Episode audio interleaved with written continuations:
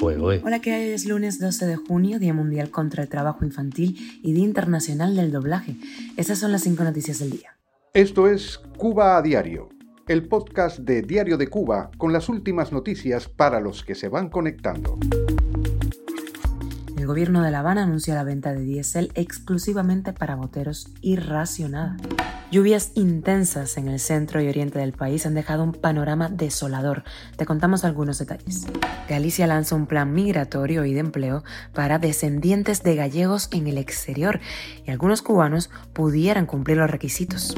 La televisión cubana exhibe un documental censurado de Juan Pin Vilar sin su autorización. Esto pudiera traerle graves consecuencias a esa producción.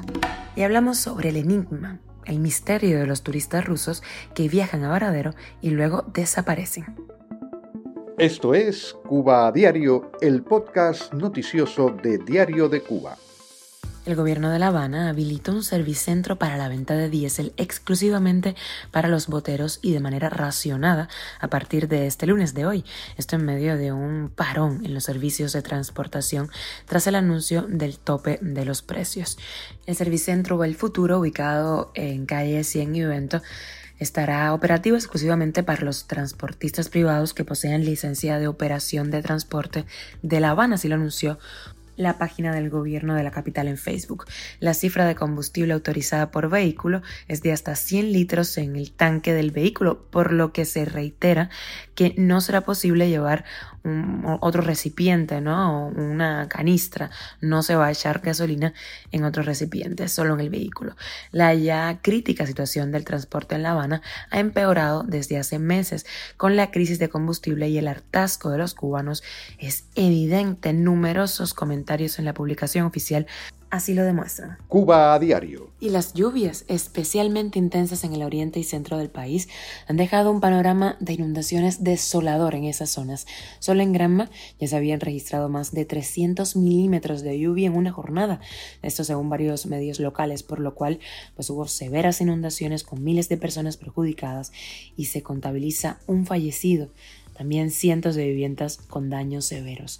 Las cifras de evacuados oscilaban entre los 4.700 reportados en Holguín y los 1.873 informados desde las Tunas, donde se daban cuenta además de 429 viviendas afectadas y varios cientos de hectáreas de cultivos dañadas.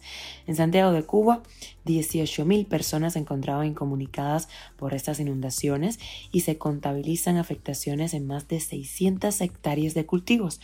Prensa Latina precisaba que en Camagüey ya se cuantifican alrededor de 450 viviendas perjudicadas. Con el desastre de Pinar del Río, con el huracán Ian, recordemos, aún no se han atendido todas las necesidades y peticiones de la población. Ahora a esto se suma los damnificados de las lluvias. Estaremos muy pendientes de lo que pasa. Y ojo porque la Comunidad de Galicia en España lanzó el programa Retorna Cualifica Emprego para atraer así a inmigrantes hijos o nietos de gallegos interesados en trabajar en esta región. El programa ofrece un empleo fijo cubre los gastos del pasaje aéreo desde cualquier parte del mundo y brinda una ayuda de 1.300 euros para los gastos de instalación. Requisitos, ojo, para los cubanos que puedan cumplirlos. Se debe tener el pasaporte español vigente, residir en un país fuera de España y ser descendientes de padres o abuelos gallegos con edades comprendidas entre los 18 y 50 años. La inscripción se realiza a través del sitio web de la Fundación Venancio Salcines, así que ojo porque allí hay que completar un formulario.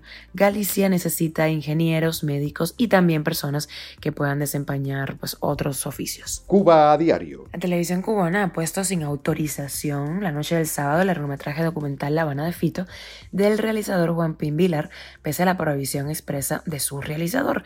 Así lo denunciaron en redes sociales varios profesionales de la comunicación en la isla. La Habana de Fito fue cuestionada en un programa del canal educativo por dos vicepresidentes de la UNEAC y el subdirector del Centro Fidel Castro. Esa proyección obstaculiza y posiblemente invalide el recorrido internacional de este filme que verá limitada su presentación en festivales internacionales. Así lo advirtió el crítico y profesor Gustavo Arcos. En cualquier lugar del mundo esto va a significar pues unas cuantas denuncias y despidos pues en Cuba no pasará nada posiblemente. Según cubanos de la isla, Consultados por Diario de Cuba, los participantes en el panel eh, dieron opiniones sobre eh, lo que dice Fito Páez acerca de la muerte de Camilo Cienfuegos, uno de los episodios más oscuros de los inicios del castrismo y sobre los fusilamientos también de tres jóvenes cubanos tras el secuestro de la lancha de regla en La Habana en 2003 decretados por Fidel Castro. Oye, Paradero parece tener mucha demanda entre los turistas rusos por estos días, cuando los precios de los hoteles bajan y los vuelos hacia Cuba incrementan sus frecuencias desde esta nación. Pero no todos regresan a su país, así lo advirtió el servicio especializado Tourdon Ru a raíz de un intercambio que se produjo en sus redes. Primero los ciudadanos de la Federación Rusa van al hotel en Varadero, luego se trasladan a La Habana y de allí viajan a México, todo de manera legal. Finalmente cruzan la frontera norte de ese país y emigran a Estados Unidos. Al parecer estos rusos estarían huyendo de la guerra, aunque no se habló de ese tema en Tourdon Ru. Recordemos que los rusos tienen prohibida la entrada a Europa y otros países por las sanciones eh, relacionadas con la invasión de Ucrania, así que Cuba pudiera estar convirtiéndose en una vía de escape. Esto es Cuba a Diario, el podcast noticioso de Diario de Cuba, dirigido por Wendy Y producido por Raiza Fernández. Hasta aquí llegamos por hoy. Gracias por informarte en Cuba Diario. Recuerda que estamos contigo de lunes a viernes en Spotify, Apple Podcast y Google Podcast, Telegram y síguenos en redes sociales. Yo soy Wendy Lascano y te mando un beso enorme.